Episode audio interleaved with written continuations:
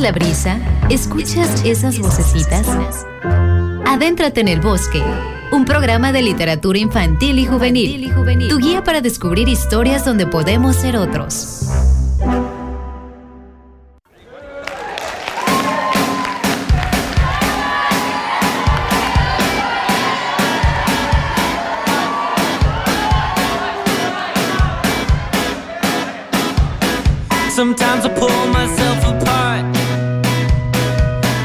I shape the way I change my colors. Guess I'm a human work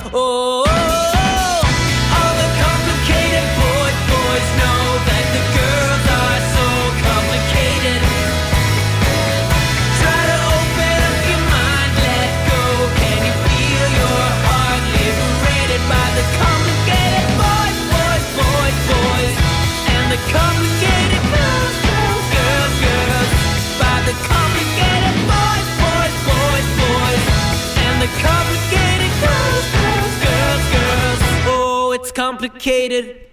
Adéntrate en el bosque, revista radiofónica de libros y lecturas para la niña y el niño que viven contigo. Soy Asa, voz de estas páginas sonoras.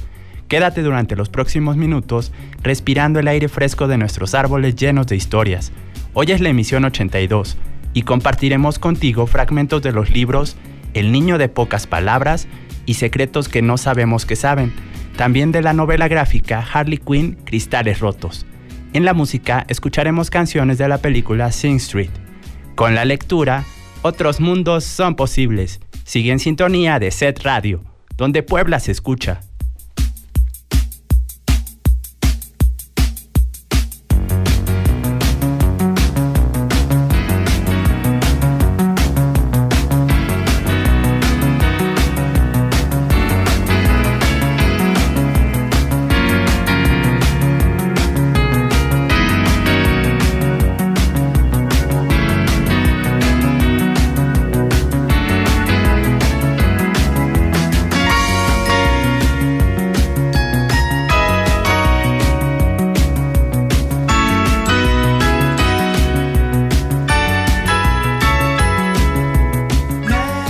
Es la historia de un niño singular. Sus grandes ojos verdes lo miran todo con curiosidad. Sus labios, en cambio, desde hace tiempo insisten en callar. Apenas pronuncia algunas palabras este niño. Palabras como sí, no, puede ser, creo, tal vez. Un niño de ojos grandes y palabras pequeñas. Un niño de ojos grandes y palabras pequeñas. Un niño silencioso que se llama Juan. Durazno, donde vive Juan, es un pueblo pequeño ubicado en la sierra, con bosque de pinos altos y fragantes, atravesado por un río del mismo nombre. Como todo pueblo que se precie, tiene una plaza principal, un correo, un almacén, una iglesia y muchas, muchas leyendas, historias de amor y de pena que se cuentan unos a otros en voz baja. Tiene incluso sus historias de fantasmas. ¿Que comience por las historias de fantasmas? No me gustan mucho este tipo de historias, y menos en noches tan frías como la de hoy. Hoy mejor les contaré la historia de un niño particular, un niño de ojos grandes y palabras pequeñas, un niño de ojos grandes y palabras pequeñas. Volvamos a Durazno. Todos los años nieva, como hoy, nieva copiosamente en este pueblo.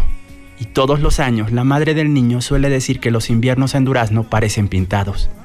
Y aunque el chico nunca ha visto un invierno pintado, por la forma en que su mamá lo dice, él piensa que sin duda un invierno pintado debe ser algo muy bello. Es hermoso el invierno en Durazno, ¿verdad? murmura su madre mirando a través de la ventana, y luego lanza un largo suspiro, como si la presencia de la belleza despertara en ella también una especie de pena. Parece pintado, agrega después con una leve sonrisa y una voz más luminosa. Y el niño asiente, atraído por ese milagro blanco que lo cubre todo y también por la forma en que brillan los ojos de su mamá al hablar del invierno pintado. Pero no solo los inviernos son bellos en Durazno. Al llegar la primavera, como una mujer que se arregla para una fiesta, el pueblo se cubre de flores y de perfumes. En las cercanías del río, muchos jóvenes, como luciérnagas, encienden las noches con sus canciones, sus risas y sus ardientes guitarras y el pueblo entero se parece a un principio, a un lugar donde hay algo que está por comenzar. La mayor parte de las casas de Durazno están pintadas en colores brillantes. De lejos parecen flores, flores silvestres y multicolores salpicadas en las laderas de la sierra. Al acercarnos, vemos que casi todas son modestas, como la del niño de pocas palabras. Algunas tienen huertas con frutas, o pequeños jardines, y unas pocas, que apenas se dejan ver a través de los muros, son casas suntuosas como las de las películas, con parques muy cuidados, pesadas cortinas de telas brillantes y albercas enormes con agua transparente. Así es la casa de los Vidal Bouquet, los vecinos de la capital, quienes llegan al comienzo de la temporada con sus risas, su lustroso coche blanco, dos niñas con moños y un perro labrador. Al final del verano, Cierran puertas y ventanas con grandes candados y dejan la casa silenciosa y oscura como una caja que guarda un secreto. La casa de Juan, el niño de pocas palabras, es amarilla, de un amarillo tan intenso y brillante como una moneda de oro, o como la cáscara de un limón. ¿De qué color te gustaría que pintemos la casa, hijo? le preguntó su papá una tarde. El niño, sin pensarlo demasiado, señaló uno de sus lápices de colores. ¿Amarillo? preguntó su papá alzando la voz exaltado. Como ustedes saben, los colores brillantes suelen alarmar a las personas adultas. Sí, amarillo, dijo el niño. Amarillo, repitió el padre con suavidad. La casa amarilla tiene un pequeño jardín con flores blancas en la entrada y algunas macetas con hierbas aromáticas como tomillo, orégano y albahaca. Es una casa pequeña. Tiene dos habitaciones, una cocina soleada y un pequeño altillo donde dormía el abuelo José. Sin embargo, Juan, el niño de pocas palabras, cree que es la casa más bella de todo Durazno. Él piensa, es más, él sabe que es la más bonita, no solo porque pintó junto, junto, a su padre las paredes, también porque ayudó a su madre a plantar flores cuando no eran más que semillas y promesas, porque su casa es amarilla como el sol y porque también huele a pan. Este es el inicio del libro El niño de pocas palabras, de la autora Silvia Arasi, con ilustraciones de Agustina Morón. Está publicado por el sello editorial Planeta Lector.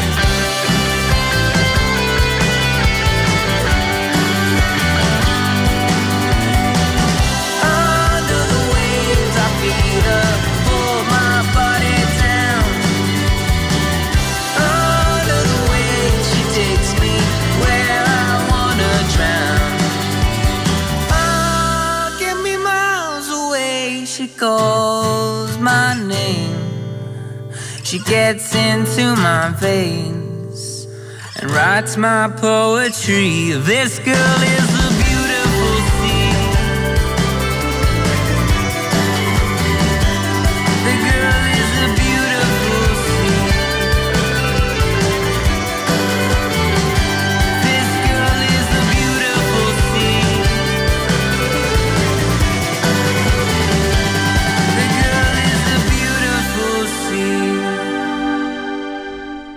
Como te decía, la casa de Juan huele a pan y te voy a decir por qué. Porque el sol pasa sus manos a través de la cortina a cuadritos y baña la cocina entera de luz rosa. La madre del niño hornea pan y prepara tartas de fresa que luego venderá a sus clientes de la zona. El padre está absorto en la lectura del periódico, un poco ausente también, como suele estarlo a veces. En el radio, una voz de mujer canta un tango. La madre del niño, con su voz aflautada, canta también sobre el radio. Sabe la canción de memoria y parece transportada cuando canta. Por momentos, cierra los ojos y gesticula como si en verdad estuviera en escena. De pronto, interrumpe su canto y dice, dirigiéndose a su hijo, ya quedan pocas cantantes de verdad. Antes las voces eran muy cultivadas. Para ser cantante profesional se estudiaba durante toda la vida. Yo estudié un tiempo con una mujer que había sido cantante de ópera en su juventud. Una vez le dijo a mi mamá que mi voz era como un diamante. Sí, murmura Juan. Sí, un diamante sin pulir. Realmente mi mamá tiene una voz muy bella, piensa Juan, y muy finita.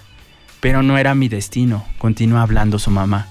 En un pueblo no hay futuro para un artista. Cuando era joven cantaba en las reuniones para darme el gusto, pero a tu padre no le gustaba que yo cantara, y menos aún delante de la gente. Además, yo era muy bonita y tu papá se ponía un poco celoso de eso. Se acomoda el pelo olvidando sus manos enharinadas y algunos mechones se vuelven blancos. Luego sonríe de un modo forzado. En fin, Juan, son cosas de la vida. Se queda pensando, inmóvil, tan quieta como el fotograma de una película que se ha detenido. Y después tira la masa sobre la repisa y la vuelve a tirar, con fuerza, con fuerza, una y otra vez. La madre del niño de pocas palabras no entiende de silencios. Para ella, el mundo es un castillo de palabras, y aunque le gustan muchas cosas como cocinar, escuchar el radio, pintar letras chinas en cajas de madera, leer novelas o cultivar hierbas aromáticas, su actividad preferida es justamente esa que no le gusta a su hijo, hablar, hablar con su familia, hablar con los vecinos, hablar con el perico, hablar con las plantas, hablar incluso con las piedras. ¿Se habla también con las piedras? Claro que sí. Ella hace realidad el dicho popular de hablar con las piedras. Nadie piensa en ella, suele decir. Las pobres piedras. La gente cree que no sienten porque están quietas todo el tiempo. Qué tontería, como si la vida tuviera algo que ver con el movimiento. Muchas veces, después de cocinar junto a su niño, la madre trae una caja con listones de su mesa de luz, donde guarda fotos y recuerdos de la infancia. En esta foto estoy cantando. La canción se llama Ojos Verdes. Una copla hermosa y muy pero muy difícil de cantar, le dice a su hijo, mientras le muestra las imágenes algo descoloridas. El niño la mira con los ojos abiertos como platos. Le gusta cuando ella dice ojos de albahaca y ese tipo de cosas. Y acá, en esta, estoy en un acto que hicimos para el Día de la Independencia, disfrazada de la bandera negra, la de falda de lunares. El niño, de pocas palabras, acerca la cara a la foto. Un poco más, pero no reconoce a su mamá en esa foto vieja. Sí, soy yo, le dice ella entre risas. Era un poco más delgada, claro está. Soy la de la falda de lunares. Nos pintábamos la cara con corcho quemado. La directora me eligió para cerrar el acto. Yo bailaba y recitaba unos poemas muy bonitos. Todo me lo sabía de memoria. Y sonrió. Ese día me aplaudieron mucho, hasta de pie. Sí, Juan, me aplaudieron de pie, como a una gran artista. Y un hombre que estaba entre el público, un productor extranjero, un hombre muy distinguido me quiso contratar para el teatro. Y el niño nota que al decir teatro, el rostro de su mamá se ilumina, del mismo modo que cuando habla de los inviernos pintados. Ustedes me preguntan si son historias reales o imaginarias. Bueno, en realidad es difícil decirlo. Los recuerdos que narras parecen tan reales que todo hace pensar que los tiene frescos en la memoria. Sin embargo, muchas veces sus historias cambian de, cambian de rumbo, tambalean como si estuvieran un poco confundidas, y de pronto una montaña pasa a ser un lago, una niña se convierte en un zorro, un lobo se vuelve gallina y así y uno ya no sabe si son ciertas o no. En cualquier caso, nadie duda de que son historias encantadoras. ¿Y acaso ustedes no piensan como yo que muchas veces la belleza es tan importante como la verdad? Este es otro fragmento del libro El niño de pocas palabras, de la autora Silvia Arasi, con ilustraciones de Agustina Morón. Está publicado por el sello Planeta Lector. Oh, that's the song. I mentioned it to you. Oh, you're the kid in the band. This Saturday at 12 o'clock. Cool, well, I'll try and make it. It's two o'clock on the edge of the morning. She's running magical circles around my head. I hitch a ride on a dream she's driving. She turns to kiss me, I crash back into bed. Across the street on a grayed out Monday. I see the girl with the eyes I can't describe, and suddenly it's a perfect Sunday, and everything is more real than life. I think I'm back in the dream. I think I'm back on the ceiling. It's such a beautiful feeling going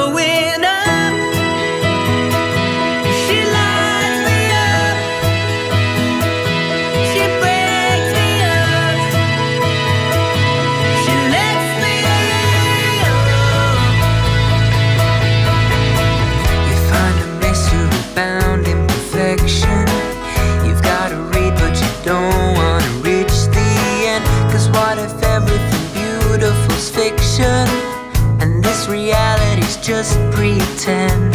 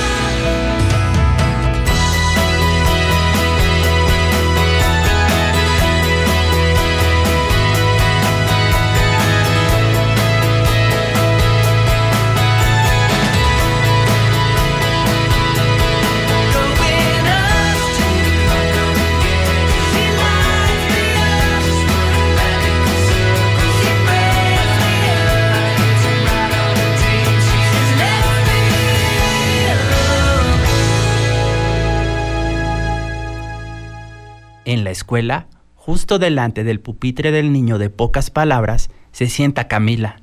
Camila es una chica alta, de cabello color ciruela y risa cantarina. Tiene largas y espesas trenzas que le rozan la cintura. Toda Camila tiene algo de flor, toda ella. La piel tersa, el pelo brillante con destellos del color del vino y un perfume mareador que exhala a su paso. Al niño de pocas palabras le gusta mirarla y a veces piensa que está embrujado, ya que cuando Camila está cerca, aunque él lo intente con todas sus fuerzas, no puede apartar los ojos de ella, y eso es cosa de brujos.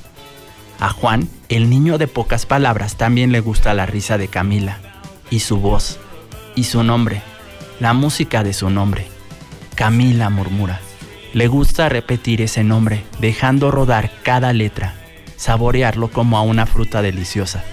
Camila cuando se despierta, Camila antes de dormir, Camila cuando regresa de la escuela, Camila. A veces, sin que nadie lo note, roza como quien no quiere la cosa alguna de las trenzas de Camila, que caen sobre el pupitre como pétalos, y al rozarlas, siente un estremecimiento en todo su cuerpo, algo que se parece al miedo, pero a la vez también se parece a la felicidad. Cuando pasa a su lado puede sentir el perfume que de ella emana, a jazmines, a gardenias, a nardos. Por eso, el niño piensa que Camila es una flor, porque ese pelo, esa piel y ese perfume son de flor, no de persona. Después de la escuela, se hace de noche y todos duermen en la casa. La agitación del día ha cesado, las lámparas están apagadas, las ventanas están cerradas, no se escucha ningún ruido, no se escucha ninguna voz, apenas el suave silbido del viento. Solamente un niño está despierto esta noche. Ha salido de la cama y mira por la ventana. Nieva mucho, nieva copiosamente. Le gusta mirar los copos de nieve, la forma en la que caen y caen, copos que caen silenciosos, leves e incesantes. Y le gusta también escuchar las voces del viento. Puede quedarse largo rato escuchando las voces del viento. Ese rugido que a veces se transforma en una melodía, ese rugido que a veces se transforma en un silbido, o ese rugido que a veces se transforma en un lamento. Un lamento tan tenue como el gemido de un niño que no encuentra sus palabras. En la otra habitación, su mamá no puede dormir. A oscuras, ella dice, Qué poco habla Juan, ¿verdad? Es raro que hable tan poco. Sí, le responde el padre, es muy raro. ¿Será que es tímido? Los dos se quedan callados, cada uno con sus pensamientos. Luego el padre dice, no sé, Dora, tal vez tengamos que llevarlo a un doctor. ¿Un doctor? dice ella con una voz muy aguda. La voz se le pone más aguda que nunca cuando se pone nerviosa. Sí, un doctor, alguien que nos diga si el chico está bien. Claro que está bien, protesta la madre. Es sano, fuerte, sus ojos brillan y además es muy inteligente. Simplemente no le gusta hablar. Mañana lo seguimos conversando, Dora. Estoy muy cansado y quiero dormir. Es un chico callado nada más, continúa la mamá. No tiene problemas en la escuela, saca buenas calificaciones, hace unos dibujos muy bellos, incluso ganó un premio cuando pintó un paisaje con nieve. Pero casi no habla, la interrumpe el padre. Por flojo nada más. Y se quedan callados nuevamente. Los envuelve un silencio sólido que se quiebra como un súbito relámpago que tiñe las paredes de un azul intenso. También los rostros de ambos se tiñen de azul, un azul que los hace parecer otros y les da un aire extraño. Juan me hace recordar a mi padre. Él era tan dulce y tan callado como Juan. Hasta mañana, Dora. Es tarde y mañana tengo que trabajar. Hasta mañana. La madre se queda pensando en su hijo hasta que el sueño la vence, y al dormir sueña con su padre, un hombre casi tan dulce y silencioso como su Juan. Como les contaba, la madre del niño hornea panes y budines para vender a las familias de su pueblo.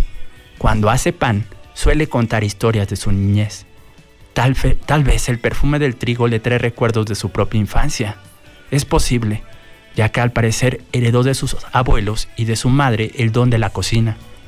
A Juan le gusta especialmente el momento en el que ella vuelca los huevos en la harina y las yemas resplandecen como monedas de oro.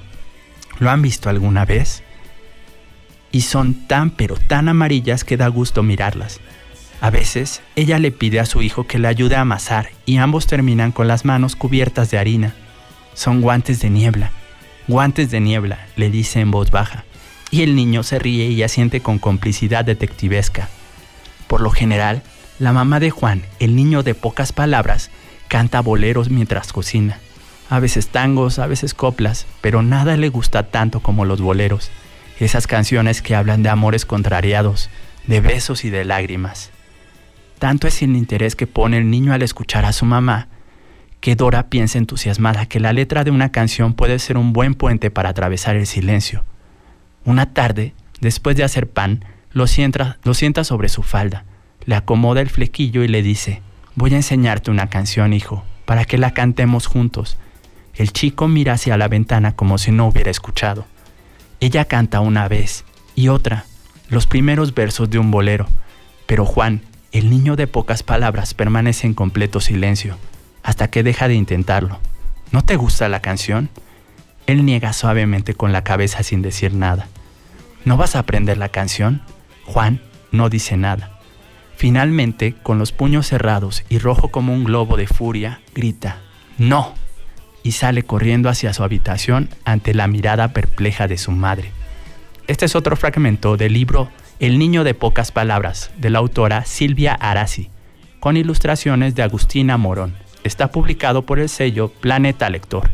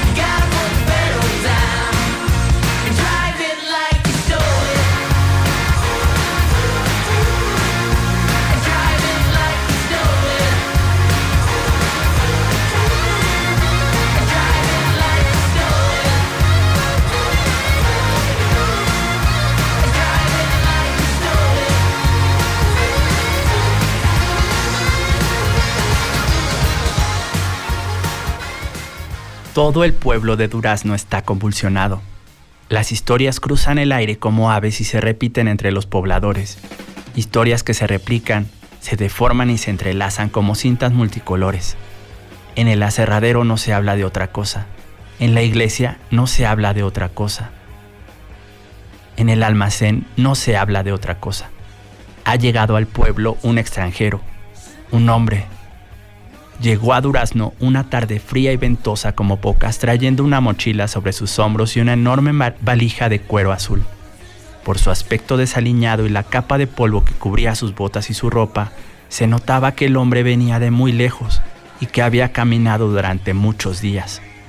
El forastero era alto y muy robusto, con hombros rectos y anchos, tupida barba rojiza y un abdomen prominente que le daba el aspecto de un barril. Tenía ojos oscuros y astutos enmarcados por unas cejas enormes que parecían pegadas a la piel, como las que usan los actores en el teatro. Sombrero de paja con ala ancha y un marcado acento extranjero. ¿Quién es este hombre? se preguntaban las vecinas, el panadero, el clérigo, el cartero y el zapatero. ¿Qué quiere? ¿De dónde viene? ¿Qué viene a hacer a, Dura- a Durazno? Doña Milagros, la mujer más anciana del pueblo, quien tejía bufandas tan interminables como sus chismes y que decía saberlo todo acerca de una persona con solo mirarla, estaba también desconcertada. Jamás se había visto en Durazno un hombre tan extraño como aquel. El extraño aspecto del extranjero generaba rumores y sospechas, pero nadie podía decir que era un hombre incorrecto. Se trataba de un hombre particular, algo extravagante, sí, pero amable y sonriente como pocos. Y a pesar de la desconfianza que generó su llegada, fue rápidamente aceptado, ya que tenía una particularidad muy agradable. Siempre sonreía y saludaba a todos con mucha cortesía. Cuando se cruzaba con alguien, se sacaba su sombrero y con la gracia de un bailarín lo apoyaba sobre su pecho haciendo una pequeña reverencia y decía, Tenga usted un bello día, señora. Tenga usted un bello día, caballero. Lo decía con una amplia sonrisa en su rostro, y esas palabras, con su voz tan grave y redonda como su cuerpo en forma de barril, llenaban el aire dejando una estela de simpatía a su paso. Tenga usted un bello día, señorita. Tenga usted un bello día, joven. Y así, con cada uno con quien se cruzaba. Tanto lo decía que los vecinos del pueblo, casi sin notarlo, comenzaron a responderle del mismo modo. Los primeros días después de su polvorienta llegada, este extranjero se alojó en la posada de doña Elvira, una casa de tres habitaciones que doña Elvira, al enviudar, comenzó a alquilar con el fin de aumentar sus ingresos. El extranjero dijo llamarse Marco. Marcos. Marco, señora, sin ese. Marco nomás. Lindo nombre, dijo ella por decir algo, aunque le parecía un nombre bastante feo, un nombre al que le faltaba un pedazo de nombre. La presencia del extranjero en Durazno era para todos un misterio. Nadie entendía muy bien las razones que lo llevaron a ese lugar, y doña Elvira tenía por norma ser muy discreta con sus huéspedes. Durante el día, Marco se pasaba la mayor parte del tiempo en el bosque eligiendo maderas, ramas y piedras que guardaba en los bolsillos de su enorme mochila verde. A veces lo veían durmiendo bajo un árbol, despatarrado y panza arriba, con su sombrero cubriéndole todo el rostro. Otras veces lo veían sentado junto al río, con las piernas cruzadas como un Buda, mirando fijamente el agua, o pensando, vaya uno a saber. Volvía a la posada de doña Elvira al atardecer y cenaba temprano alguna sopa o guiso que le preparaban, y que él por supuesto agradecía con entusiasmo, para luego subir a dormir a su habitación. Cuando caía el sol comenzaba su música, y no cesaba hasta que no se apagaban todas las luces de la casa. Desde su cuarto, situado en el piso superior de la posada, llegaba su música y su canto, melodías dulces que evocaban tierras lejanas. Doña Elvira, que vivía sola, acompañada por dos tortugas viejas a quienes trataba como sus propias hijas, se sentía complacida por la presencia de este huésped tan, tan amable como singular, y por esa música tan bella que acompañaba sus atardeceres antes tan solitarios. Marco hablaba bastante bien el español. Más tarde le contaría que había vivido algunos años en España, pero era un español libresco, con palabras que ya no se usan. Por el modo en el que hablaba y por su aspecto, muchos pensaban que provenía de algún país de Europa Central, o de Rusia tal vez. Una tarde, doña Elvira, que estaba llena de preguntas que no se atrevía a hacer, tomó valor y le preguntó cuál era su origen. Marco cerró los ojos, se acarició la barba y con suavidad, como quien pronuncia el nombre de un ser amado, murmuró, Montenegro. ¿Cómo dijo? Montenegro. Ah, Montenegro, repitió doña Elvira asintiendo con la cabeza. Sí, Montenegro.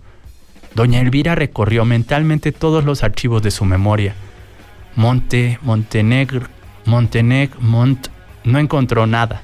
Eh, disculpe mi ignorancia, señor Marco, pero a veces mi memoria me falla. Son cosas de la, de la edad, usted sabe. ¿Dónde queda Montenegro? Montenegro es un país en los Balcanes. Ah, y al ver la mirada vacía de doña Elvira, El extranjero agregó con una sonrisa. Lejos, señora, muy lejos, muy lejos de aquí. Este es otro fragmento del Niño de pocas palabras, de Silvia Arasi, con ilustraciones de Agustina Morón, publicado por el sello Planeta Lector.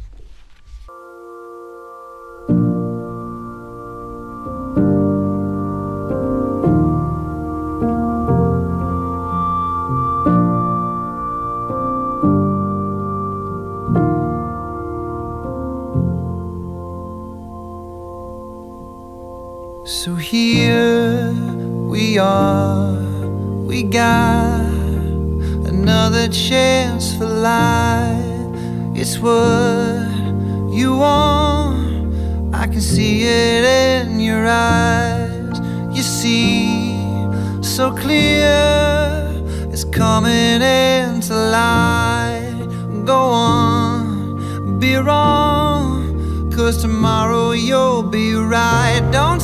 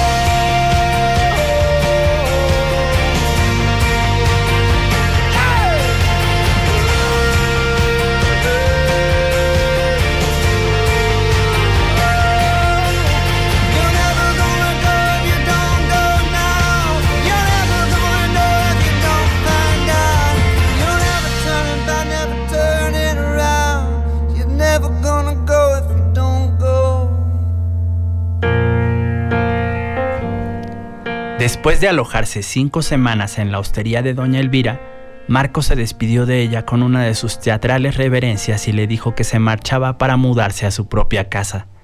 Doña Elvira se mostró muy sorprendida. ¿Ya se va? Lo vamos a extrañar, Marco. Fue muy agradable tenerlo con nosotros. Marco se sintió desconcertado, pero luego entendió que ella se refería también a sus tortugas, ya que no habían compartido la casa con ningún otro huésped todo ese tiempo. También yo la extrañaré, señora Elvira. Doña Elvira, que era una mujer muy creyente, le regaló una estampita de San Juditas y le dijo que la llevara siempre consigo para tener protección, y después le dio un gran abrazo, uno de esos abrazos de adiós definitivo, ya que estaba convencida de que nunca volverían a verse. Pero la posadera se equivocaba. Marco no iría muy lejos. Su nueva casa estaba en el mismísimo Durazno, en medio del pinar, cerca del río. Era una pequeña cabaña hecha de troncos de madera de eucalipto y techo de paja, con ventanas azules y cortinas de lino.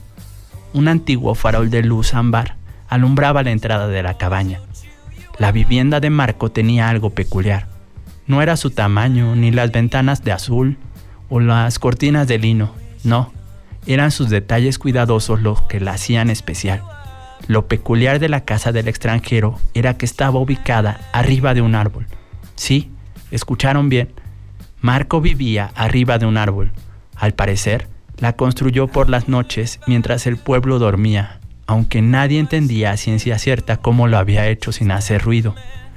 Por otra parte, todas, todos, todas y todos pensaban que el hombre, de rostro afable y cuerpo de barril, estaba de paso y que pronto seguiría su viaje hacia otro lugar.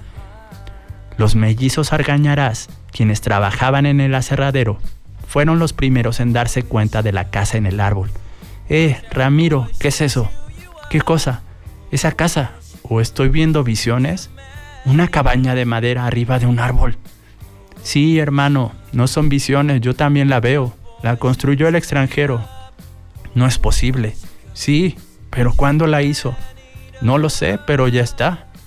El rumor de la vivienda se expandió con la velocidad de un rayo. El extranjero vive arriba de un árbol. El extranjero vive arriba de un árbol. Todos los días, al salir de la escuela, los chicos de Durazno se acercaban para espiar la cabaña del extranjero. Escondidos detrás de los árboles cercanos, reían y entre gritos sofocados y asombros. Marco sabía que los niños lo estaban espiando y al parecer eso no le molestaba nada. Al contrario, cada tanto salía de su casita, ponía los brazos y daba unas risotadas que hacían temblar las hojas de los árboles vecinos. Niños, sé que están ahí y que les gusta mi casa, ¿verdad? Y los niños respondían con tímidas risitas desde sus escondites con una mezcla de temor y admiración. El pueblo de Durazno tantas veces adormecido por la rutina, se encendió con esta noticia. Un hombre viviendo en una casa en la copa de un árbol. Era algo asombroso para el lugar. ¡Qué hombre tan especial! murmuraba doña Elvira, quien después de tenerlo como huésped le había tomado verdadero cariño.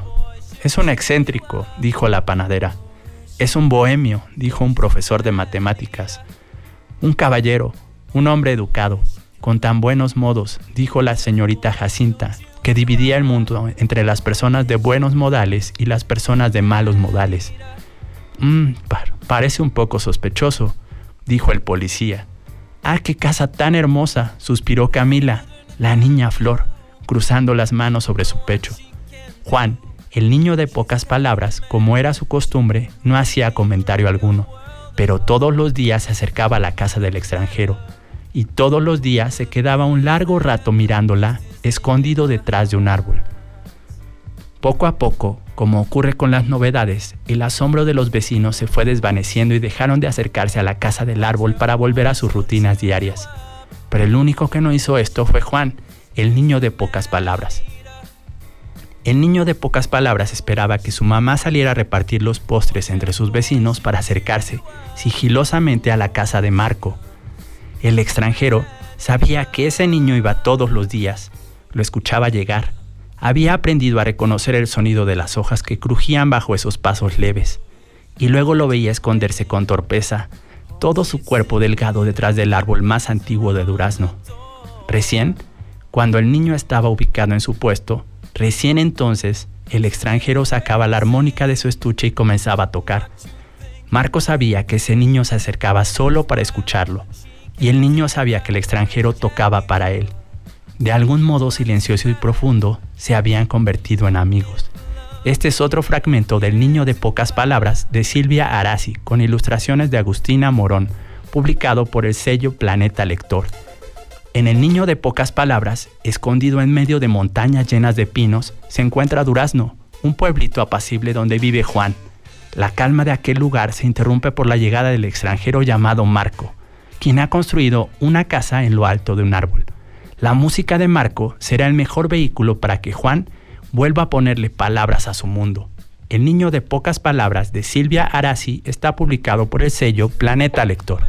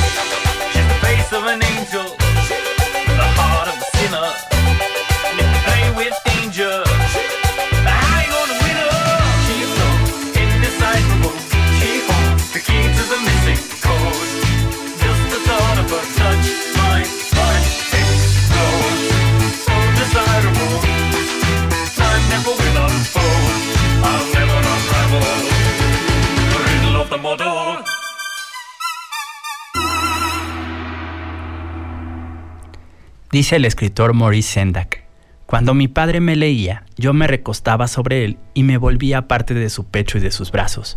Y yo creo que los niños que son abrazados y sentados en las piernas, deliciosamente acariciados, siempre asociarán la lectura con los cuerpos de sus padres, con la fragancia de sus padres. Y eso siempre te hará lector, siempre, porque esa, porque esa esencia, ese perfume, esa conexión sensorial duran toda la vida. Al fin y al cabo, los seres humanos también somos animales. Si observamos a los cachorros, veremos que necesitan ser lamidos por sus padres para sobrevivir. Pues bien, nosotros también necesitamos eso para sobrevivir. Y la lectura se convierte, de alguna manera, en eso, cuando no solo oyes un cuento entrañable, sino que además estás apretujado por la persona más importante para ti en ese momento. La conexión que se establece no, nunca puede disolverse. Por ejemplo, cuando leas algunos cuentos de hadas, de corrido, y cuando se los cuentes a tus hijos, debes detenerte y volver a comenzar, detenerte y volver a comenzar, para generar una especie de conexión visceral con ellos. Esa conexión que no se romperá nunca. Si hay algún consejo que yo puedo dar, es ese. Si estás buscando una mejor manera de acercarte a tus hijos, no hay nada mejor que sentarlos en tus piernas y leerles. Cuando los pones frente a una computadora, frente a una tableta o frente a la televisión, los estás abandonando. Los estás abandonando porque están sentados en un sofá o en el piso y probablemente están abrazando a un perro, pero no te están abrazando a ti. Este es el inicio de Secretos que no sabemos que saben, de Yolanda Reyes, publicado por Conaculta en la serie Lecturas sobre Lecturas. Ella también continúa hablando de esto. Aunque el miedo a la muerte y a la guerra sean el leitmotiv en todas las épocas y latitudes, en unas más que en otras, por supuesto, la manida frase de los adultos, de eso no se habla, se repite de generación en generación. Por eso, tanto en la casa como en la escuela y en las bibliotecas, la literatura acoge al lector y le presta esa experiencia de otros para nombrar lo que siente. Los libros no mienten ni cambian de tema para distraer a los niños, como muchas veces y con las mejores intenciones intentamos hacerlo nosotros los adultos. Los libros no los mandan a jugar cuando tienen ganas de llorar, ni les cierran la puerta para aislarlos de las situaciones dolorosas.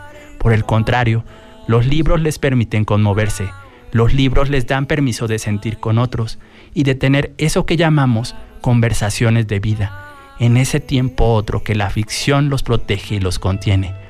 Acompañar a los niños a encontrar esos libros preciosos y precisos para el momento precioso y preciso es el corazón de lo que tenemos que hacer los mediadores de lectura.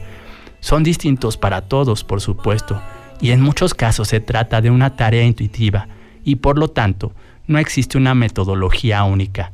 Además, frente a este campo imprevisto e inabarcable para el que ninguna universidad ni trabajo de campo nos ha formado, resulta difícil para los más pequeños por los temas, el dolor, la muerte, la violencia, el conflicto armado.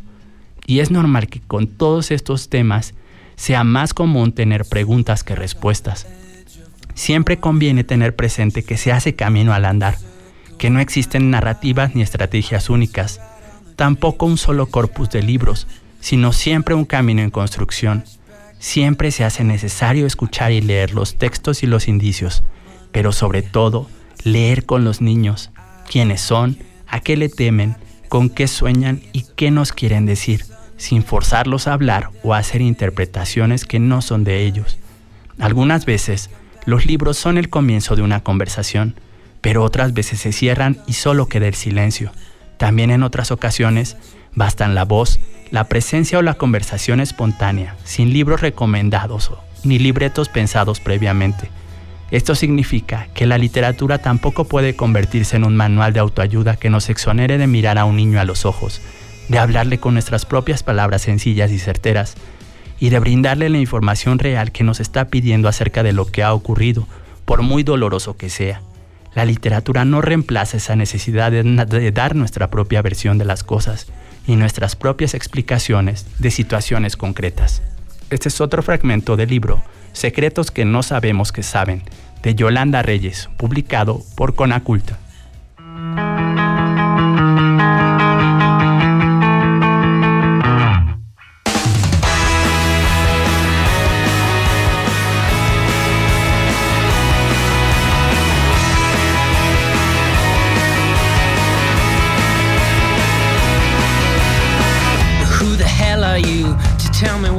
No obstante, cuando las palabras cotidianas parecen gastadas, retóricas o peligrosas, cuando los linderos de confianza son mínimos y hablar puede significar denunciar y correr riesgos, una historia puede ayudar a las niñas y a los niños y a los adolescentes a contar de manera simbólica y secretamente su propia historia, es decirla, a ponerla afuera, en un lenguaje cifrado para entender, para entenderse, para entendernos, para indagar posibles sentidos o para sentirse menos solo. Así como los niños pequeños juegan al papá y a la mamá y hacen de cuenta, la literatura hace posible la construcción de esa zona intermedia. La literatura, los libros, los cuentos, los relatos hacen posible la construcción de esa zona intermedia.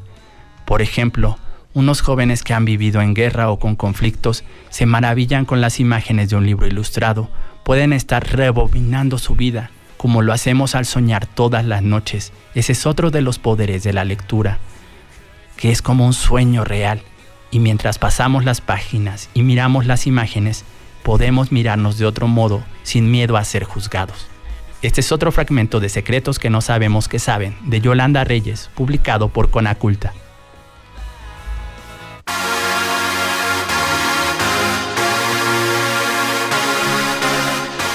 Muchas gracias por escuchar.